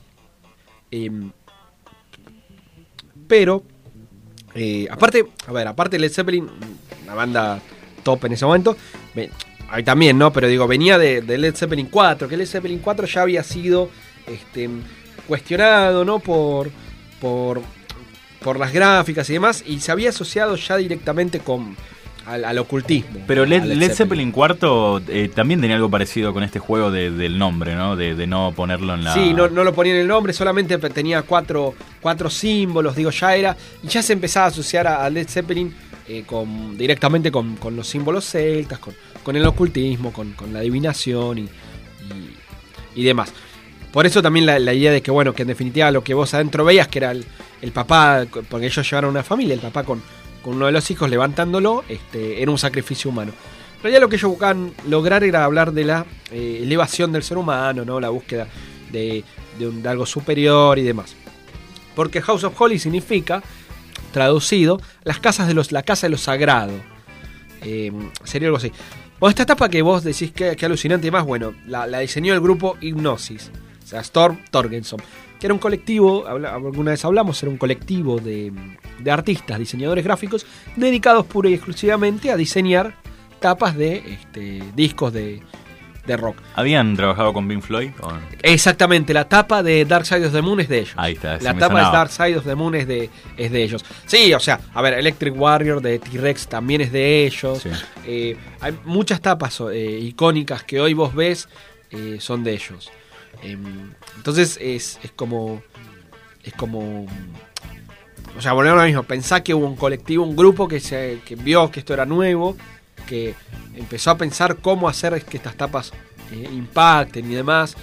Em, y, y aparte el laburo que hacían, porque esto tuvieron que llevar a la gente a, a filmar a un lugar. Y esta, y esta, mm, y esta foto, o sea, este, este collage en realidad de fotos, que pensaba que se hacía a mano, eh, termina siendo pintada a mano para lograr las tonalidades que ellos efectivamente querían y que tardó más de un año en hacerse, no, no es que fue inmediata. Se sacaron las fotos, el, disco se graba entre enero y febrero del 72, sale en el 73, o sea, un año después recién, con todo, con todo pintado, armado y, y- y diseñado. Recién en el 2007 la gente se entera que estos son dos nenes, solamente y no 11. En el 2007 estamos hablando, del 73 hasta el 2007 se pensó que eran 11 chicos. Claro, aparte también con cómo jugaron con el, el largo de lo- del cabello y demás, también te, te hace pensar que, que son más. Sí, y aparte, eh, a ver, es, es el quinto disco de Led Zeppelin. No dura nada, eh, 40 minutos, está en, está en Spotify, digo, lo puedes escuchar. Yo pues lo tengo aparte, ¿no? Pero dura 40 minutos, nada, nada. Eh, que es menos de un capítulo de cualquier serie que, Sí, que quieras ver por hoy. Menos o de un tiempo de fútbol. Nada, nada. Eh, y aparte rompe mucho con lo que ellos venían haciendo. Vos tenés Led Zeppelin 1, 2, 3, 4, con mucha influencia de eh, al blues, el famoso y el famoso chiste de los Simpsons de ahí está Robert Plant, uno de los mayores ladrones de, de música negra. claro, claro, claro, porque eh, volvió a lo mismo, los ingleses como buenos piratas que son, este, ven lo que está del otro lado, se lo roban, lo arman, lo remasterizan y después se lo venden a los yankees que lo compran como buenos giles que son, digo. Entonces, este, bueno, más allá de eso, digo, está, está, los ingleses históricamente le dieron mucha bola a la música negra, mucha bola al blues, cosa que no pasó en Estados Unidos. Entonces, claramente el rock de ellos está muy influenciado. Eh, y rompe mucho con ese esquema que ellos venían haciendo de, de hard blues, hard rock, porque eh, este disco eh, no tiene ningún tema de, de blues, ni de hard blues ni nada, totalmente distinto a lo que, a lo que venían haciendo. Bueno, y lo vemos, volvemos a lo mismo, es el, es el, es el quinto disco. Después de esto va a venir, el anterior de Zeppelin 4 es del 71.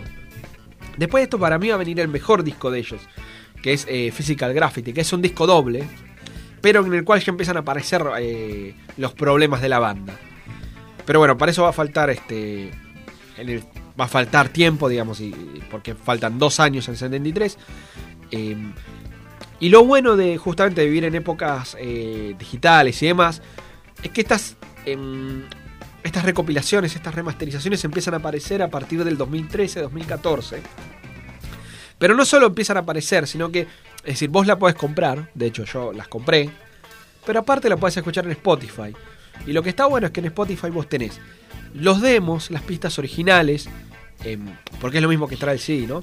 El demo, la pista original, cómo sonaba originalmente, cómo se le fue modificando, el track de la guitarra. Todo el detrás de escena. Exactamente, entonces es, es una maravilla y la verdad que es... eh, o sea, no te lo puedes perder, no hay excusa para perdértelo porque eh, nada, y aparte son documentos históricos, digo, a mí me, me- me- a mí porque me gusta, pero digo, es- está bueno escuchar eso.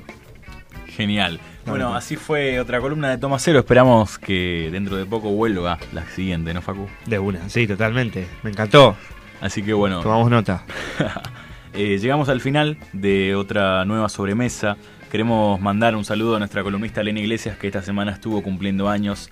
Eh, es una lástima que no, no pudimos festejarlo con ella, pero bueno, en este momento está de viaje y, queremos decirle que, que, bueno, que esperemos que haya pasado un gran cumpleaños y los mejores deseos de parte de, de Sobremesa y de la radio. Esto ha sido todo por hoy. Mi nombre es Marcelo Mansi. Hasta luego, Facu. Hasta luego, Marce, hasta el sábado que viene. Nos vemos, Marcos, hasta el Hasta sábado que viene. que viene. Nos operó Alan Rodas en otro capítulo más. Esto fue Sobre- Sobremesa por Radio Tren Topic. Chau.